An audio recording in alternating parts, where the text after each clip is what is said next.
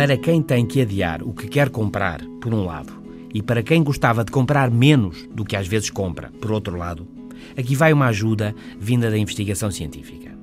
A compra, a compra de um carro novo, de um computador, um bonito vestido, ou um bom fato, ou um telemóvel ou uma televisão novos, é para muitas pessoas uma fonte de satisfação menor do que a antecipação dessa compra, do que o planear essa mesma compra. A fase do desejo, do plano, a ponderação, a escolha, a criação das expectativas, a projeção da aquisição e da sua utilização é muitas vezes mais recompensadora do que a compra propriamente dita. É o que refere o estudo When Wanting is Better Than Having.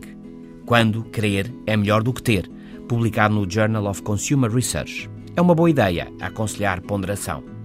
Por isso, podendo, adie a compra, pense melhor, procure e compare. Pode estar a ganhar com isso, a poupar dinheiro e a ganhar mais satisfação e ao longo de mais tempo. E é importante ter esta noção. É relevante para o bem-estar e é importante para as finanças. Ter a noção de que desejar e planear é bom. Sem esta ideia, sem saber da relevância do planear e da satisfação que proporciona, a pessoa pode ver-se mais facilmente envolvida num carrossel materialista, focada na compra de coisas e mais coisas, por estar convencida que só a compra a vai satisfazer. Ora, como compra e o que comprou gera um pico de satisfação, mas tende a passar, a pessoa conclui que a próxima compra é que vai ser. Vai ser melhor, o que pode levar a uma espiral pouco ponderada de gastos. Atenção, tire partido, prepare planeie e prolongue a satisfação. Até amanhã.